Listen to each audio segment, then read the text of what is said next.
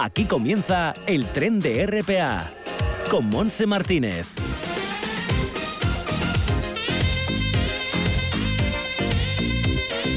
Hola, bienvenidos a este viaje radiofónico. ¿Qué tal va esta mañana de miércoles? ¿Va bien? ¿Todo bien? El tiempo bueno ha cambiado con respecto a ayer y estamos bueno, pues con un poquito más de nubes. Ha llovido por la mañana en esta jornada de miércoles 7 de julio. La temperatura ahora en el Concejo de Gijón es de 19 grados y subirá a 20. No pasará de ahí, parece ser.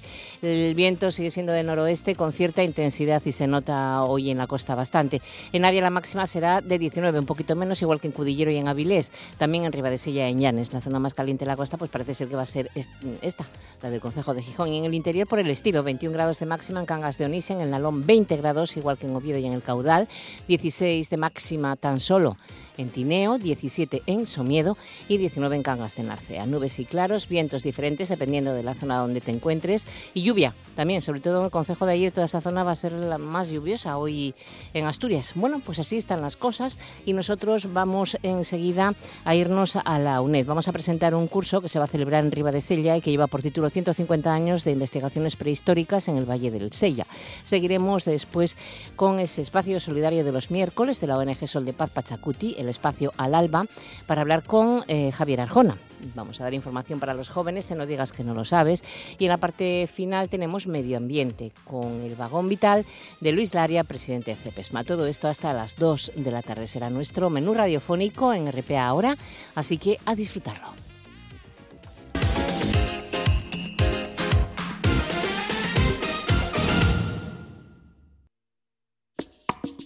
Llega el primer concurso de saltos internacional de Maeza. Del 2 al 4 y del 9 al 11 de julio, Yeguada Finca Maeza se convierte en epicentro del caballo.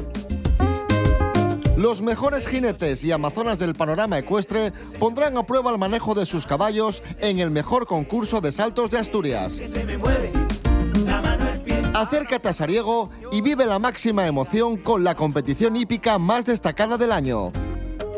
Yeguada Finca Maeza abre sus puertas del 2 al 4 de julio y del 9 al 11 de julio para disfrutar del mejor deporte en plena naturaleza. Entrada gratuita.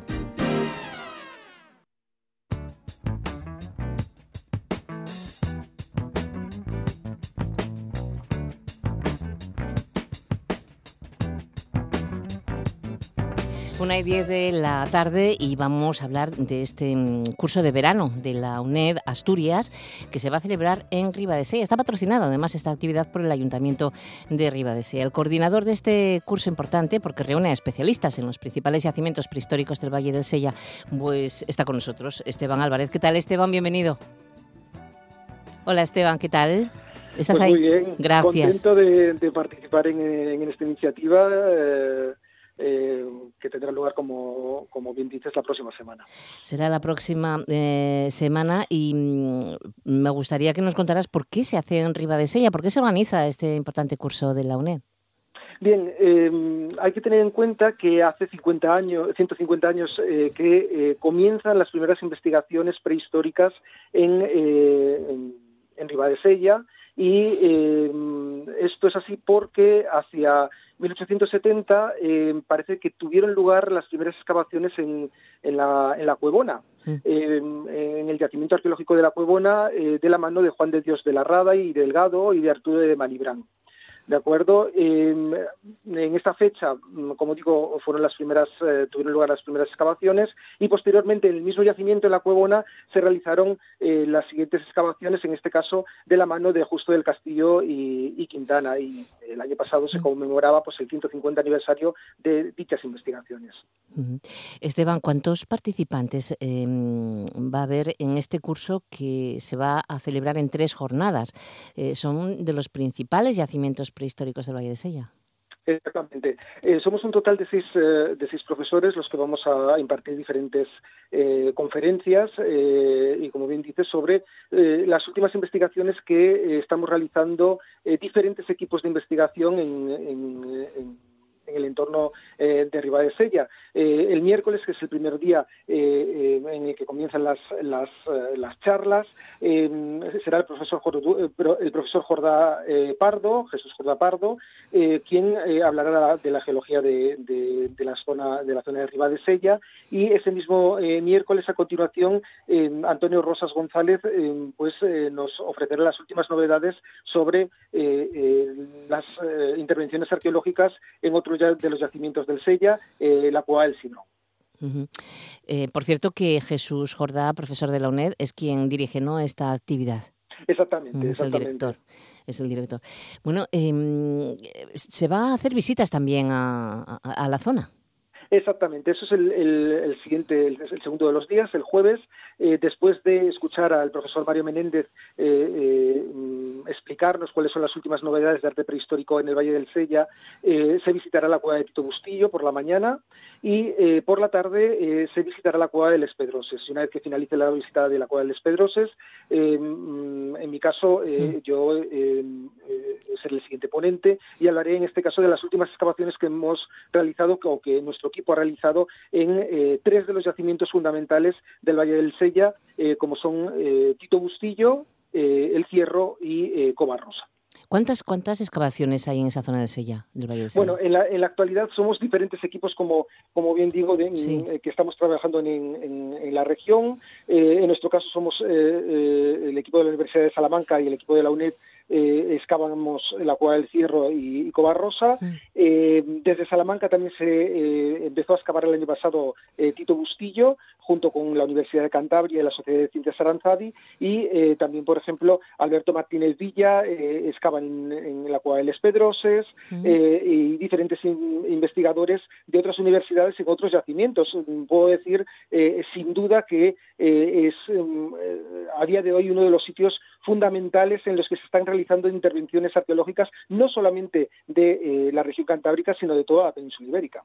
Bueno, em, emocionante para, para vosotros, ¿no, Esteban, para el equipo, porque estáis em, encontrando temas importantes, por ejemplo, en el Cierro, en, eh, que está en Freno, en Sella, tiene una de las estratigrafías arqueológicas más largas de Iberia y de Europa.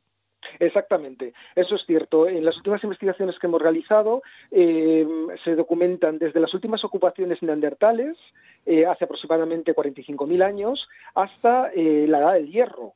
Incluso tenemos documentación de que hay también una ocupación en época medieval, pasando por todos los periodos del Paleolítico Superior y de comienzos del Holoceno. Y todavía lo que queda por descubrir, ¿no, Esteban? Y todavía lo que queda por descubrir y sobre todo por, por, por investigar eh, no solamente la cueva del cierro, que como, como bien dices es uno de los yacimientos fundamentales para eh, comprender la dinámica de los grupos eh, humanos prehistóricos en la región cantábrica, sino también en el caso de Covarrosa, con una de las estratigrafías más importantes, en este caso de dos periodos fundamentales en la prehistoria antigua, como es el solutrense y el magdaleniense, y en el caso de Tito Bustillo, que naturalmente, aparte de las pinturas rupestres que son mundialmente eh, conocidas, eh, mm, contiene una de las, estratigrafías, de las estratigrafías más importantes en un periodo concreto, que es el periodo eh, magdaleniense. es, emocionante esto, ¿no, Esteban? Sí, sí. Es mucho. Y tenemos que darnos cuenta, los ciudadanos asturianos, de esa riqueza tan importante que tenemos. Exactamente. Y para eso estamos nosotros, eh, los investigadores, para dar a conocer y que todo el, eh, mundo conozca las intervenciones y los últimos hallazgos que eh, realizamos en, en, los yacimientos vecinos, vamos, son los vecinos de Ribadesella los que nos ayudan a proteger estos, estos yacimientos y que se preserven para generaciones futuras.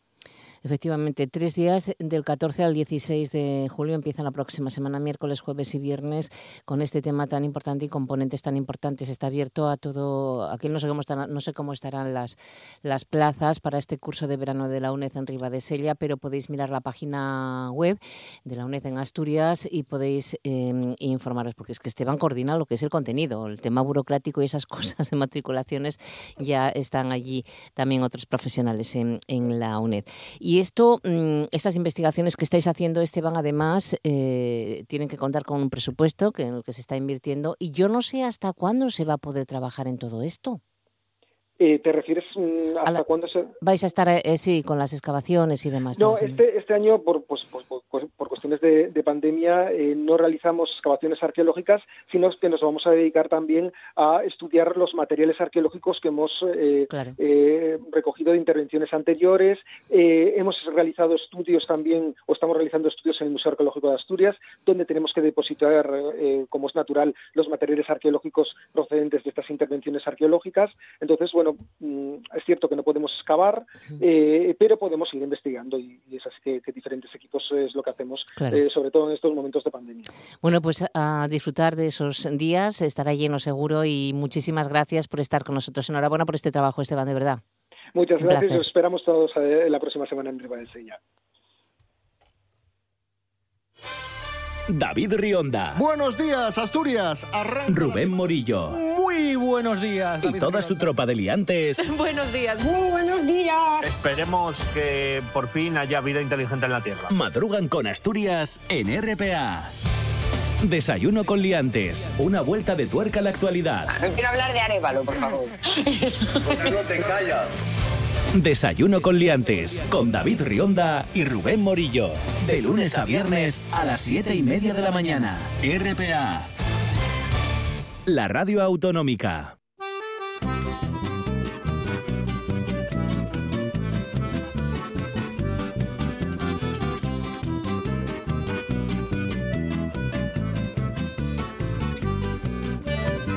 A invasão chegou de barco nessa América Latina. Veio da Europa esse plano de chacina.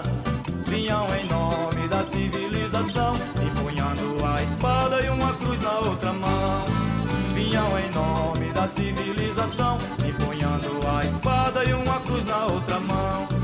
Hola, ¿qué tal? Javier Arjona, bienvenido. Muy buenos días. Aquí estamos con esta sintonía del MST de Brasil, el movimiento de los sin tierra tan alegre y que nos indica que entramos en tiempo de solidaridad. Ya estamos subidos al vagón de Sol de Paz Pachacuti y vamos a, a comentar actualidad solidaria. Por ejemplo, ¿qué te parece si empezamos por la sentencia esta semana contra uno de los asesinos de Berta Cáceres? Sí, es una buena noticia o, o así se interpreta en el mundo de la solidaridad con mucho acompañamiento internacional, es conocido este crimen ocurrido hace más de cinco años.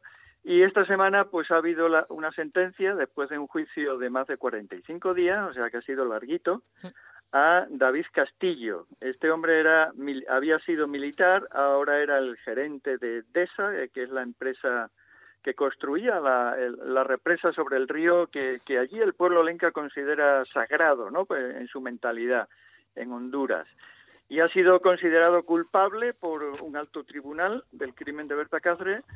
Mm, los crímenes contra gente que defiende el medio ambiente y, Berta Cáceres había recibido el premio Goldman Ambiental, el llamado premio Nobel del Medio Ambiente, pues siguen creciendo, pero también la fortaleza de esta organización que Berta contribuyó a crear, el COPIN, Consejo de Organizaciones Populares Indígenas de Honduras, que había recibido el Premio Derechos Humanos de Siero antes de que, de que el actual alcalde hiciera desaparecer dicho premio, muchas alianzas internacionales, acompañamientos de numerosas delegaciones en el terreno allá en Honduras, también delegaciones jurídicas, ¿no? Para arropar eh, todo este proceso tan largo, pues han impedido que en este caso haya impunidad. Es una excepción y hay que celebrarlo. Ha sido declarado culpable, pero hasta agosto no se sabrá, es un sistema un poco especial el de Honduras, hasta agosto no se sabe cuántos años le caen de cárcel, ¿no? Antes, eh, recordemos que otros ex militares también habían sido ya condenados, parece que es una práctica habitual en muchos lugares que gente que ha sido militar después pasa al sector privado de la llamada seguridad y se implican, en este caso demostrado jurídicamente, en crímenes, ¿no? Eh, en el COPIN, en la familia de Berta, dicen que ahora toca seguir investigando más arriba. Es decir, quién dio la orden, porque este señor era el gerente de la empresa, pero hay unos dueños. Esos dueños, ahí se está señalando a la familia de los Atala, muy poderoso, poderosa familia empresarial de allá de Honduras. El reclamo de justicia para Berta, pues continúa. Esta es una noticia esperanzadora Ha costado muchos esfuerzos que hay que valorar y, agradecer a muchas organizaciones, personas y también instituciones de, todo el mundo que han estado haciendo acompañamiento y que siguen haciéndolo, ¿no? Por la justicia para Berta. Muy bien, pues seguimos adelante porque esta tarde en el Manglar, en Oviedo, eh, se proyecta el documental por Zapatista Caminantes de Fernando León. Así es. Mientras que la llamada avanzadilla de la delegación zapatista, que había llegado por barco después de cincuenta y tantos días de, travesía, de siete integrantes, había llegado a Vigo y va camino de París. Había sido recibida esta semana pasada, eh, esta semana en Mérida, en Madrid, en Valencia, ayer en Barcelona y ahora sigue rumbo a París, donde en breve pues llegaría otra delegación más abundante y en este caso ya por avión. Pues mientras esto está ocurriendo y todavía no se sabe la fecha en que llegaría Asturias, eh, un grupo de ellos y ellas, en este recor recorrido de compartir esperanza y resistencias, siguen las actividades, digamos, preparatorias, como la proyección de esta tarde a las siete y media en el Manglar en Oviedo, de caminantes presentada por el profesor mexicano Gerardo eh, perdón Gregorio Iglesias. Caminante de Fernando León de Aranoa pues es del año 2001 o sea que lleva 20 años. Es una en una eh, relata que en una pequeña población indígena de allí del altiplano mexicano los habitantes se preparan para recibir a los participantes de, una marcha promovida por el EZLN, el Ejército Zapatista de Liberación Nacional. En su camino han salido en, ese, aquel año de, del estado de Chiapas hacia la capital, el México DF, con el propósito de reconocer los derechos culturales de los pueblos indígenas. Esta película incluye también entrevista con el famoso subcomandante Marcos, se, que se había convertido en el portavoz de, las reivindicaciones indígenas y también en un símbolo de la antiglobalización. Bueno, pues eh, esta tarde se presentará, se proyectará, eh, seguiremos con, con la inquietud de a qué vienen los zapatistas a Europa. Acaban de sacar un comunicado más de los que salen de allá de la selva lacandona, el más reciente, que, que, que dice que esta travesía por la vida, como la han llamado, eh, vienen y, dice el texto, esperamos mirarle su corazón de usted, esperamos todo de este viaje. Esta tarde en el manglar a, la, a las siete y media es la cita, entrada libre hasta que los límites sanitarios impidan más, ¿no? Pues sí, como tiene que ser de momento. Bueno, y mañana jueves se hablará de Perú en Cambalache, ¿eh, Gijón? Mañana en Cambalache a las 8. Mmm, ayer 6 se cumplía un mes desde las elecciones presidenciales en Perú, de la segunda vuelta, y todavía parece que no quieren proclamar oficialmente a, al que es el, el candidato ganador ¿no? de, esas elecciones. Con lo cual, bueno, frente a esa incertidumbre, eh, ayer también era el Día del Maestro y recordamos que el candidato elegido es profesor, es maestro rural, ¿no? Hay esa coincidencia también.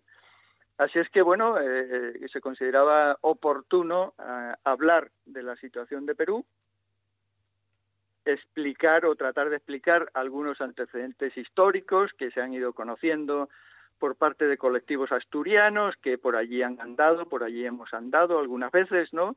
Como, el, como en el Foro Social Panamazónico, que alguna vez hemos comentado aquí en el tren, con personajes históricos que seguramente que tienen algo que ver con, con el presente de ahora, como José María Arguedas, Todas las sangres, una de sus novelas y otras muchas, ¿no?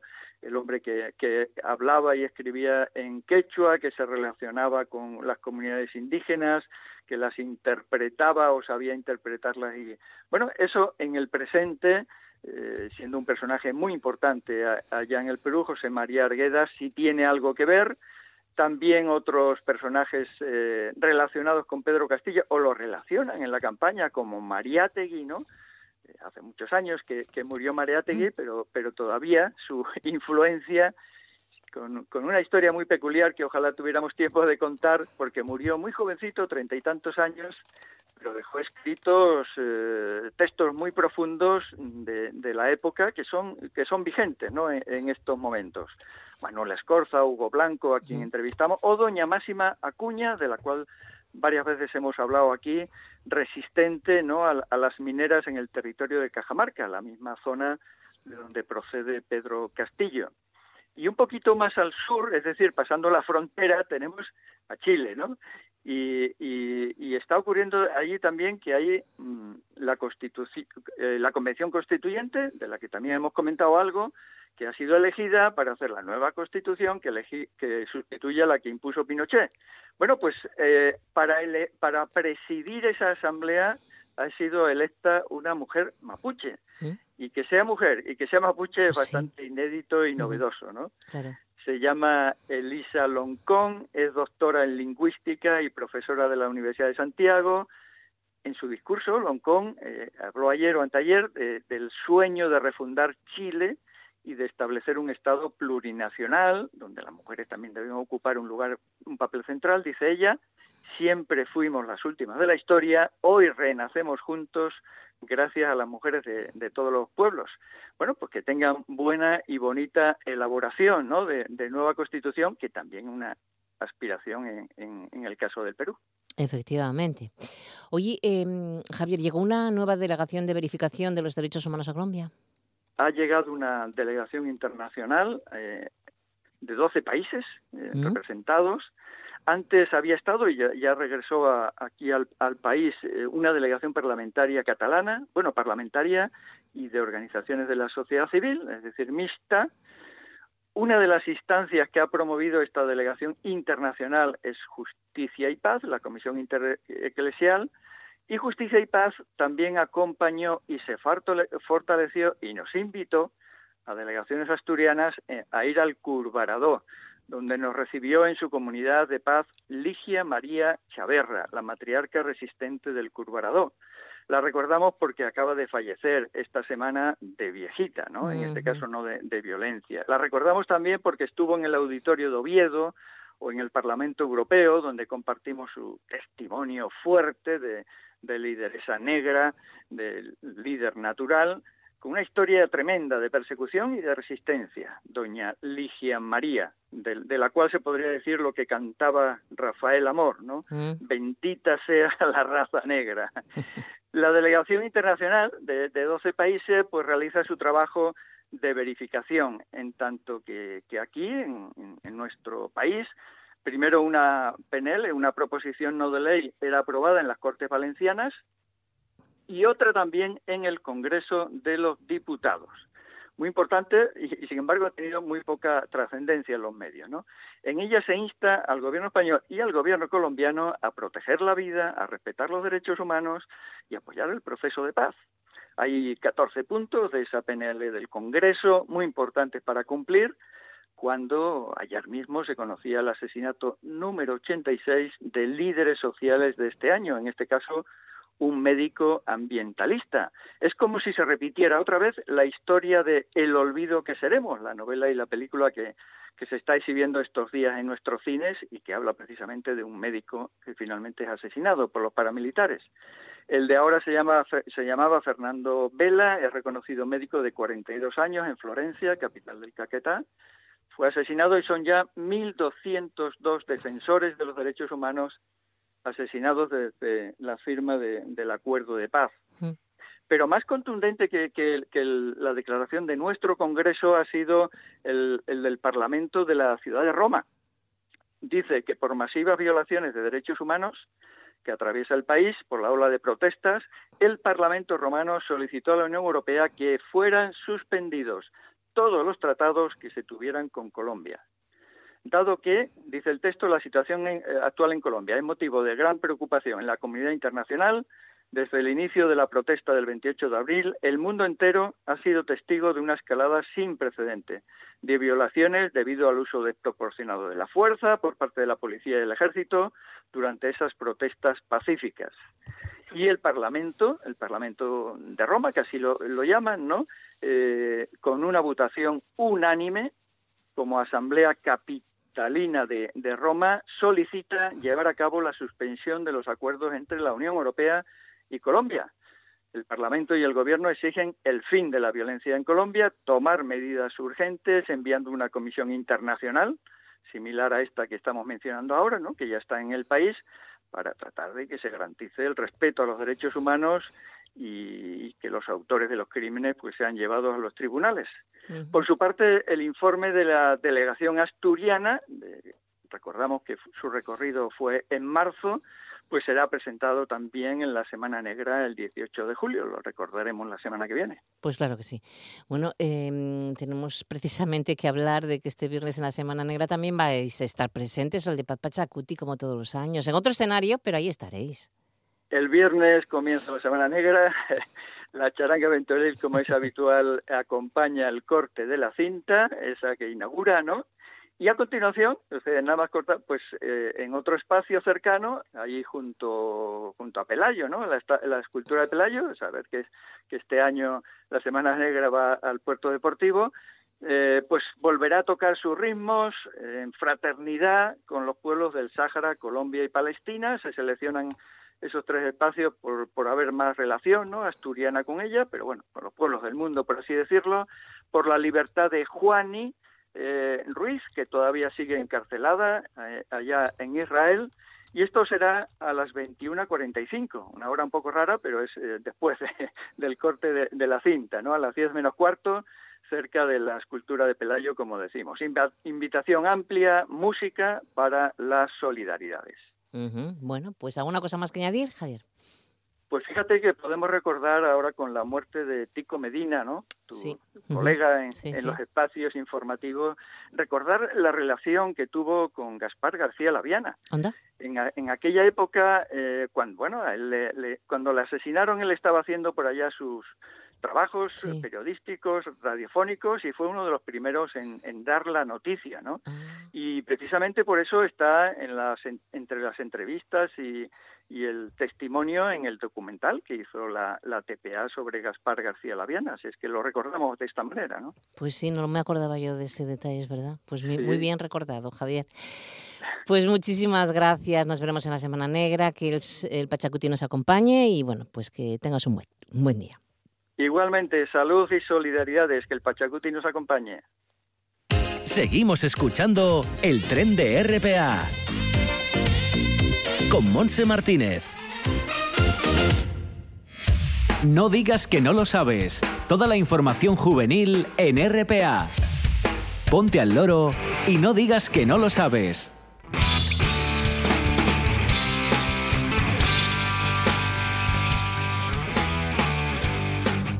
Son las 2 menos 25 ya de la tarde y nos vamos al campus de verano del Club Oriente de Atletismo del COA porque lo van a celebrar del 12 de julio, que es este lunes, al 22 de agosto. Están abiertas las inscripciones para todo aquel que lo desee. Será en Llanes. Este campus de verano eh, de atletismo, la corredoria de Posada de Llanes, concretamente. Se dirige a niños a partir de 6 años y será de 9 de la mañana a 2 de la tarde, lunes, miércoles y viernes. Ofrece varias actividades, además de la práctica de atletismo como multideportes, juegos, visitas, charlas, gincana, primeros auxilios y para más información e inscripciones el correo electrónico orienteatletismo.yahoo.es y en este teléfono 617 59 77 35. El campus de verano Club Oriente Atletismo está organizado por el COA con la colaboración de la Asociación de Empresarios de Posada, ASEPO, el Laberinto de Llanes y el Ayuntamiento de Llanes. Y en el Museo Etnográfico del Oriente de Asturias, de Porrúa en Llanes, ya que estamos ahí, también podemos deciros que abre al público a partir ya está abierto desde el pasado martes una exposición llamada Asturias a la vista, fotografías de José Vélez 1965-1990. En esta exposición eh, veremos pues un montón de fotografías del fotoperiodista ya fallecido en 1990 José Vélez y que mm, está producida por el Museo del Pueblo de Asturias para la red de museos etnográficos de nuestro Principado. nos vamos a Cangas de Narcea para deciros que se inaugura hoy una exposición, la de Cristina Domínguez, El tiempo de tener conciencia es ahora y estará hasta el 30 de julio, de lunes a viernes de 9 a 3 de la tarde en la Casa Municipal Palacio de Omaña de Cangas de Narcea. Nos vamos ahora hasta Grao porque también tenemos que anunciar eh, que hoy miércoles a las siete y media hay teatro, Anatomía de un argentino y House, del grupo de alumnos de producciones Viesques Good en la Capilla de los Dolores. Más temas que tenemos que anunciaros. Teatro en Pola de Siro están con la 38 Semana de Teatro, muy importante. Además, hoy miércoles a las 9 de la noche veremos a la compañía Samarcanda Teatro eh, con El Conde de Montecristo. En cuanto a Oviedo, recordar que seguimos con el programa Cine a la luz de la luna y hoy que es 7 veremos en Trubia la película Puñales por la espalda. Empieza sobre las 10 y cuarto de la noche. Mm, también eh, tenemos eh, mañana en Ciudad Naranco Cartas a Roxanne, pero ya os lo recordaremos mañana que además va a estar con nosotros el director Pablo de María. Vamos ahora con otro programa de actividades infantiles, en este caso en Colunga eh, que son para el verano.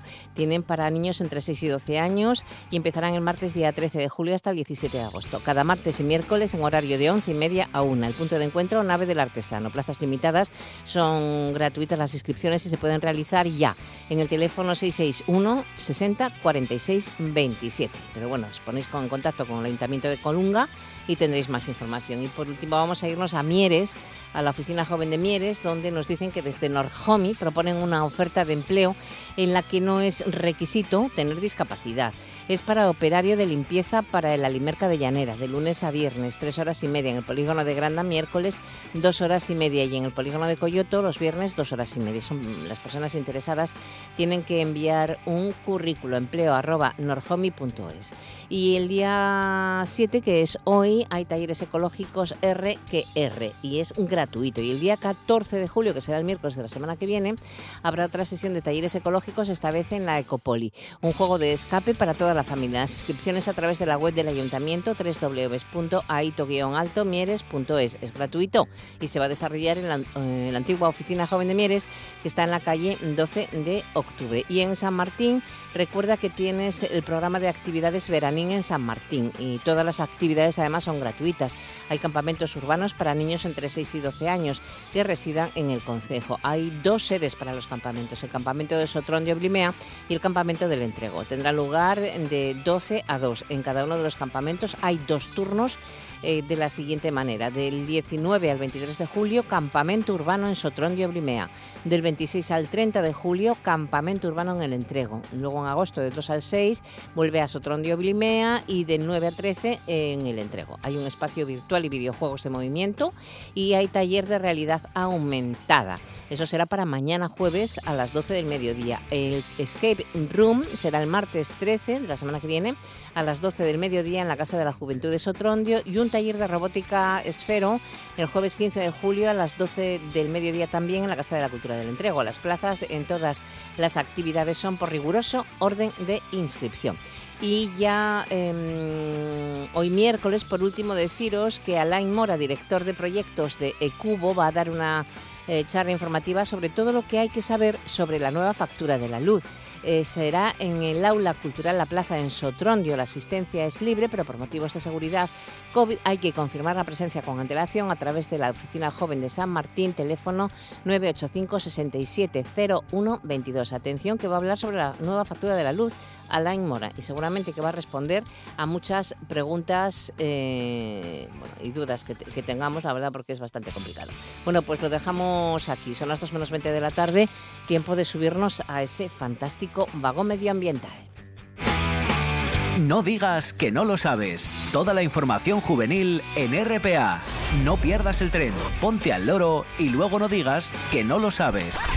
Un espacio que patrocinan las oficinas de Sama de Langreo, San Martín del Rey Aurelio, Laviana, Mieres, Ayer y Lena, con la colaboración del Principado de Asturias. El vagón vital, con Luis Laria. La, la,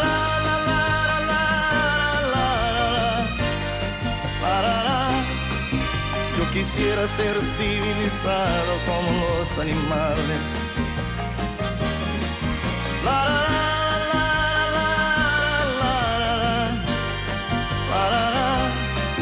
Yo quisiera ser civilizado como los animales. 1 y 41 minutos, saludamos ya a Luis Laria, presidente de CPESMA. ¿Qué tal, Luis? ¿Cómo estamos? Hola, hola, pues muy bien. ¿Por dónde andas? ¿Por ahí, por Valdés? Muy bien, escuchando los pajarinos, estoy aquí en el Parque Ah, de la Vida. Qué bien. ¿Ya salió Sí, el sol tenemos- también ahí también?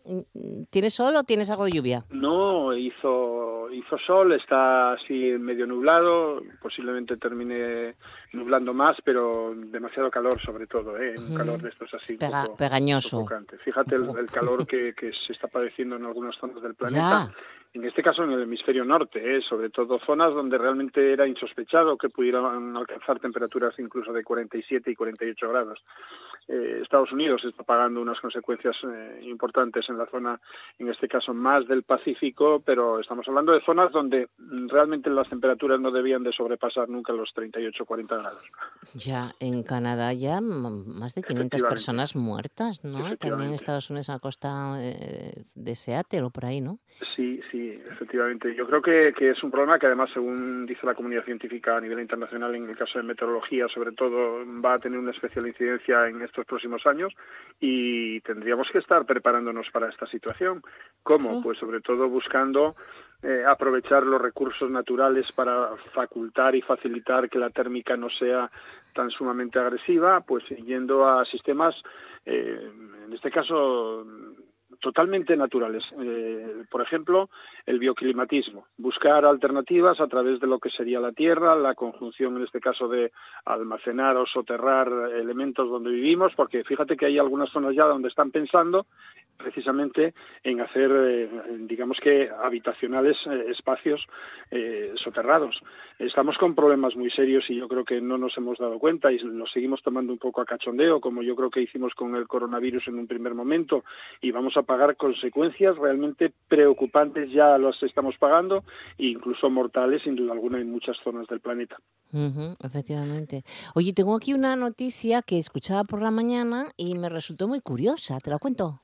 Cuéntamela. A ver, pues eh, dicen que hay unos dinosaurios llamados Álvarez Sauros, eh, Saurus que menguaron muchísimo su tamaño por cambiar la dieta de carne, porque eran carnívoros, a comer hormigas. Y claro, es que, ¿sabes qué pasa? Si nosotros también, imagínate... No me fastidies, que tú te vuelves pequeñín y te pones a comer hormigas a la plancha. Bueno, hombre, no, yo creo que los dinosaurios se van poniendo, se van volviendo pequeños generación tras generación, porque esto es, un proceso de evolución. Ese dinosaurio que en un primer momento estaba, tenía una dieta carnívora y se comenzó a comer, eh, también la siguió teniendo, en este caso, eh, podríamos decir carnívora, aunque ya minúscula, pues las hormigas, obviamente, imagínate la ingente cantidad de hormigas que tendría que haber para que ellos tuvieran interés en ello, porque generalmente todas las especies tienen interés en aquello que tienen como recurso alimentario fácil. Lo, difícil, lo, preocupante para buscar o encontrar esos alimentos eh, no lo solemos eh, trabajar mucho. Entonces es que habría una ingente cantidad de hormigas. Imagínate que hubo una etapa en la que había aquí en el planeta Tierra pues hormigueros por todos los sitios y algunos dinosaurios dijeron, oye, vamos a aprovechar este recurso. Y les encantó porque si no, no los hubieran comido. Y terminaron haciendo que esa dieta, pues que no era aquella carnívora que comerían pues masas musculares grandes, pues obviamente pues esa dieta lo que hizo fue disminuir el tamaño de los de, los depredadores, en este caso de ellos mismos, ¿no? Eh, nosotros haríamos lo mismo. Si nosotros en vez de comer pues chuletones y comer fabada y comer cosas de estas, pues vamos a comer pues eh, brotes de hierba y no sé qué, no sé qué más, posiblemente dentro de 500 o 600 años ya se mm, comenzarían a notar pues precisamente esos procesos de, de, menguar, ¿no? Yo creo que es algo muy interesante, pero para mí lo interesante sería qué estaba pasando en aquel momento en el planeta, con, en este caso con insectos eh, como podrían ser eh, las hormigas, para que realmente eh, los dinosaurios decidieran cambiar de, cambiar de dieta, ¿no? Cambiar de, claro, efectivamente. Sería que no habría carne. Efectivamente, mm, o, era más difícil de capturar la carne. Lo que yo tengo claro siempre es que las especies van a ir evolucionando eh, en, los, mm, en, la dieta alimentaria, etcétera, dependiendo de las comodidades que tengan. Y si tenemos una especie que es abundante, el ser humano también la aprovecha. Lo que pasa es que nosotros vamos a otra dinámica que es la de la exoticidad. Y a veces, pues, aquellas cosas que son escasas, aunque sean inmensamente caras, pues por el mero hecho de comerlas, pues las comemos, ¿no? Los animales no, los animales tienen en la dieta siempre tienen las garantías de buscar aquellas alternativas que les sean más fáciles, que las tengan más en el entorno y así se pueden adaptar de una forma mucho más cómoda que la que nos adaptamos nosotros, ¿eh? Ya, ya, ya, ya, madre mía. Oye, mira, pues te voy a decir una cosa, eh, porque se nos escapará el tiempo. Eh, comenzamos ya a hacer los talleres eh, para quitar miedos. ¿Por qué? Pues ah, porque estamos teniendo una gran cantidad de llamadas de personas que por favor que tenían el interés de subir a Asturias porque sabían que en el Parque de la Vida pues que quitábamos miedos, que intentábamos precisamente que esas fobias y esos eh, pánicos que a veces existen con, con las serpientes en Sí. determinadas personas, pues minimizarlas. Sobre todo son padres que generalmente dicen quiero que mi hijo o mi hija eh, quite este miedo que tiene. Y lo vamos a hacer porque ahora tenemos un, un, un- un gel también que es totalmente inocuo para las serpientes y que podemos eh, utilizarlas para tocarlas. Pero incluso así, lo que vamos a hacer es que solamente sea por familias. O sea, imagínate que venga un, un- alguien que en un momento determinado pues son convivientes y podemos hacer esa actividad con una serpiente. Si no, no lo vamos a hacer tampoco, por si las moscas. Y la verdad es que para mí sí que es un reto el que podamos hacer esto porque para mí una de las satisfacciones máximas es sobre todo cultivar la salud psicológica más incluso que la física, ¿no? Bueno, pues lo vamos a poner en marcha ya y como te digo solamente para convivientes, en este caso familias o personas que sean eh, convivientes, ¿eh? Sí, eh, tenemos que, que decir, porque yo no daba crédito, que personas que tienen fobia a las serpientes, pero es fobia, acaban consiguiendo eh, quitársela. ¿No? Eso lo has, eso- ¿sabes qué tienes cantidad de casos, es que yo alucino, porque si tienes fobia es que Claro, ni se te ocurre mm, ni acercarte, echas a correr, Claro, pero no sé cómo consigues tú de que ponérsela en la mano. Para mí, yo creo que es una de, los, de las mayores satisfacciones que tengo cuando realizo alguna actividad, en este caso medioambiental o de concienciación. Tienes que, paten- etcétera. tienes que patentar esto, ¿eh? La verdad es que no, yo creo que eso tendría que hacerse muy plural y que todos Ya, pudiéramos pero- acceder a este tipo de condiciones, ¿no? Porque yo ver una persona feliz que ya va al huerto y no tiene que tomar una pastilla ahora en primavera y en verano para andar con las lechugas o con los tomates, temiendo de que pueda encontrarse con una culebra y que se vuelva loca allí en el momento que la encuentra, pues para mí es una satisfacción, porque además es que incluso cuando quitamos esos miedos y esas fobias a esas personas, todas ellas, todas esas pe- personas cogen especial cariño a aquel animal que denostaban. Es que es lo curioso, o sea, son las antípodas de una condición o de un planteamiento. Imagínate de ese pánico, ese pavor, ese temor, resulta que después cuando lo quitan, tienen a ese ser como alguien que no sé, yo creo que es un factor psicológico, ¿sabes por qué? Por decir, te tuve mm, te, te- te tuve tan mala consideración que ahora me debo a, considerarte mejor, ¿no? Y efectivamente, siempre, siempre me encuentro con personas que han tenido pánicos y fobias, ya no estoy hablando de recelos o miedos, no, pánicos y fobias, y que después de que lo quitan, resulta que hablan de las serpientes como con pleitesía, o sea, es como diciendo, increíble, hice algo que nunca pensé que iba a poder hacer, Sí, pero es sí, que sí, además estaba en un error y estaba pensando que estos animales tenían que tener como último recurso, como el más fácil, la muerte. Y creo, creo que eso es algo muy importante, porque también es una forma de cambiar planteamientos y pensamientos. Pues la verdad es que sí, y se consigue. O sea, que cualquier persona que nos escuche que tenga esta fobia, que no diga que, bueno, sí, sí, sí, seguro. No, no, es que es cierto, ¿eh? Eh, Doy, doy fe, doy fe de ello. O sea, que, que miren la página web de- del Parque de la Vida también y que, bueno, lo cons- consulten cualquier cosa contigo, ¿no? O Sí, reserven o además que esto lo sea. hacemos al margen de la visita, ¿eh? porque obviamente, Ya. como digo, es que Es hay personas ¿no? a mí me duele mucho que una persona venga de Madrid diciendo el, el deseo máximo es quitarme el miedo a las serpientes y que tenga que volver a marchar sin poder hacerlo. Entonces vamos a hacerlo de esta manera solamente a nivel familiar y a nivel de, de- de personas que sean convivientes. No lo vamos a hacer en como lo hacíamos antes, que lo hacíamos en sistema grupal, ¿no? Y bueno, pues eh, la verdad es que mira, eh, ya ayer eh, que lo hemos hecho, eh, una persona lloraba de una forma increíble. No te imaginas cómo Madre lloraba mía. porque decía que, que había sido el reto de su vida y que mm, estaba completamente segura de que mm, jamás en la vida podría pensar de nuevo que, que una serpiente era un animal sobrante en el planeta. Ya, ya, ya. Oye, eso, eso mm, cuando sí. creas estas, esta- estos mecanismos interiores en, en- en la forma de pensar de la gente, es que esa dualidad, en primer lugar, que le des respeto y consideración a un animal y que así no lo maten, y en segundo lugar, que esa persona marche como flotando, porque dicen que es como si realmente le- les quitases pues cuatro o seis kilos o diez de encima, ¿no? ¿eh? Es- cosas, es fantástico. Para mí es, un, es emocionante, desde luego. Ya, pero no todo el mundo es capaz de hacerlo, Luis. No, Mm, pero tenemos que retarnos todos.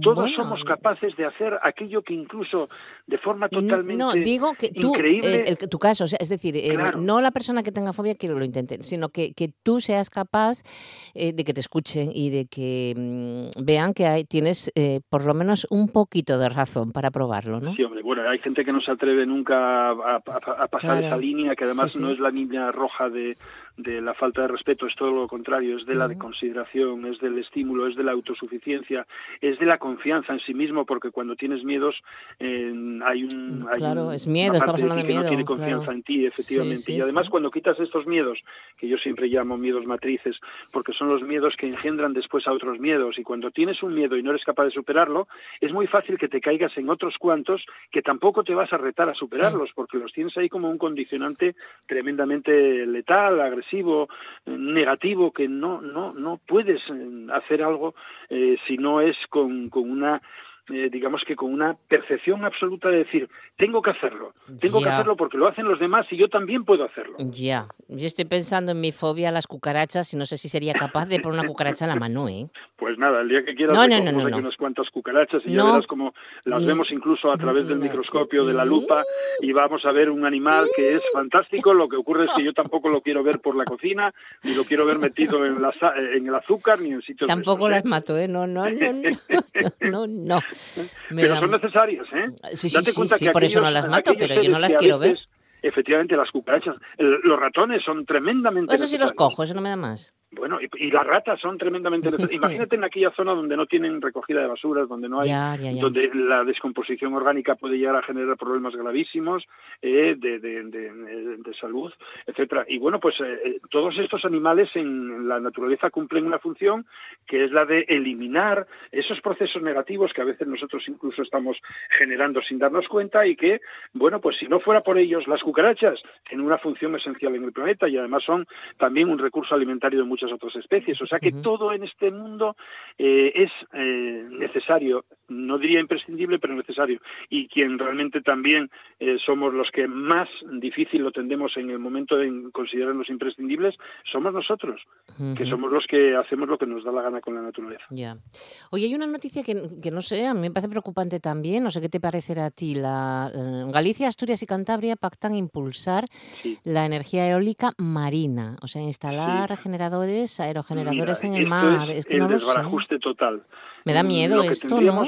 Claro, mira, lo dijimos ya más veces, lo que tendríamos que impulsar sería la educación y a través de esa educación y de los conceptos de lo que es el consumo, minimizar el consumo porque estamos derrochando y sobre todo las, la- las administraciones, las administraciones son los máximos derrochadores de energía, porque claro, no lo pagan ellos directamente. Entonces, tenemos ahí alumbrados en autovías de una forma espectacular, además incluso sin cambiar es aquellos halógenos que consumen tanto, túneles de una con una iluminación increíble, o sea, todo es un despilfarro absoluto y son las comunidades autónomas precisamente los que más eh, consumen y derrochan, porque es el dinero de cada uno. Nosotros ahora, fíjate, con el consumo energético, lo que pasa con el recibo de la luz, que parece ser que este mes es el más caro de la historia.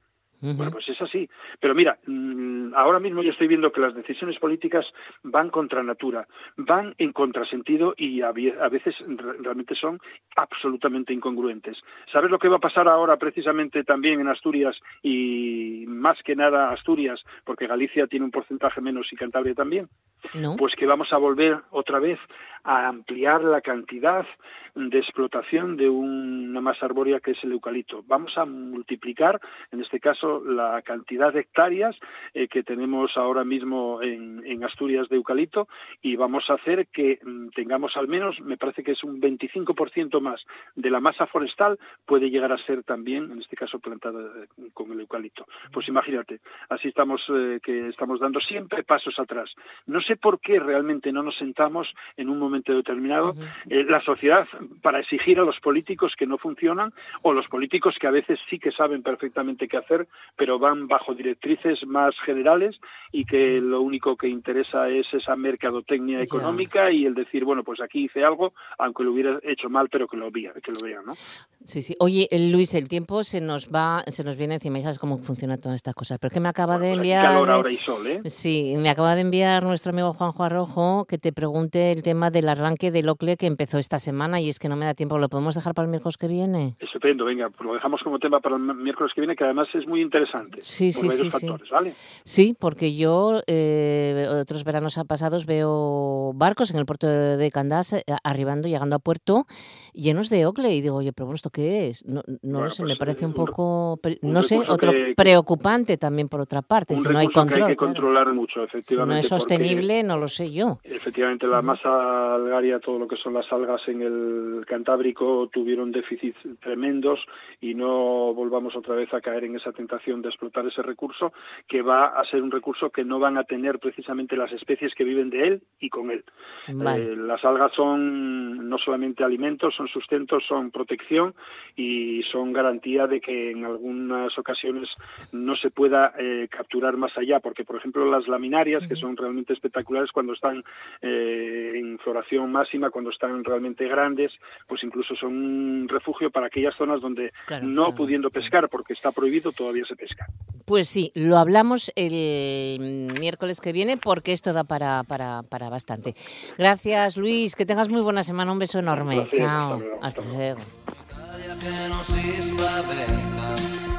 con la crema da barba la menta, con un vestito gessato sul blu e l'amo viola la domenica in tv. Estamos con Toto Cotuño ahora, cuando faltan dos minutos para llegar a las dos y los compañeros ya esperando, los compañeros informativos de RPA, para contarnos lo que ha pasado esta mañana de miércoles 7 de julio. Nos quedamos con Toto Cotuño, el italiano, una canción de 1983. Es que hoy cumple 78 años y hay que recordar un poquito, ¿no? Bueno, pues ala, hasta mañana, buena tarde. Adiós.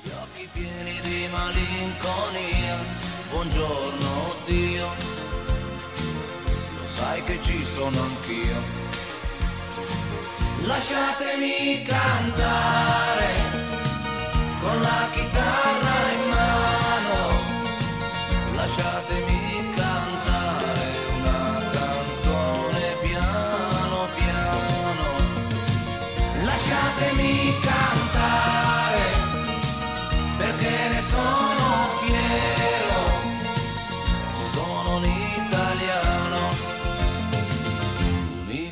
italiano vero.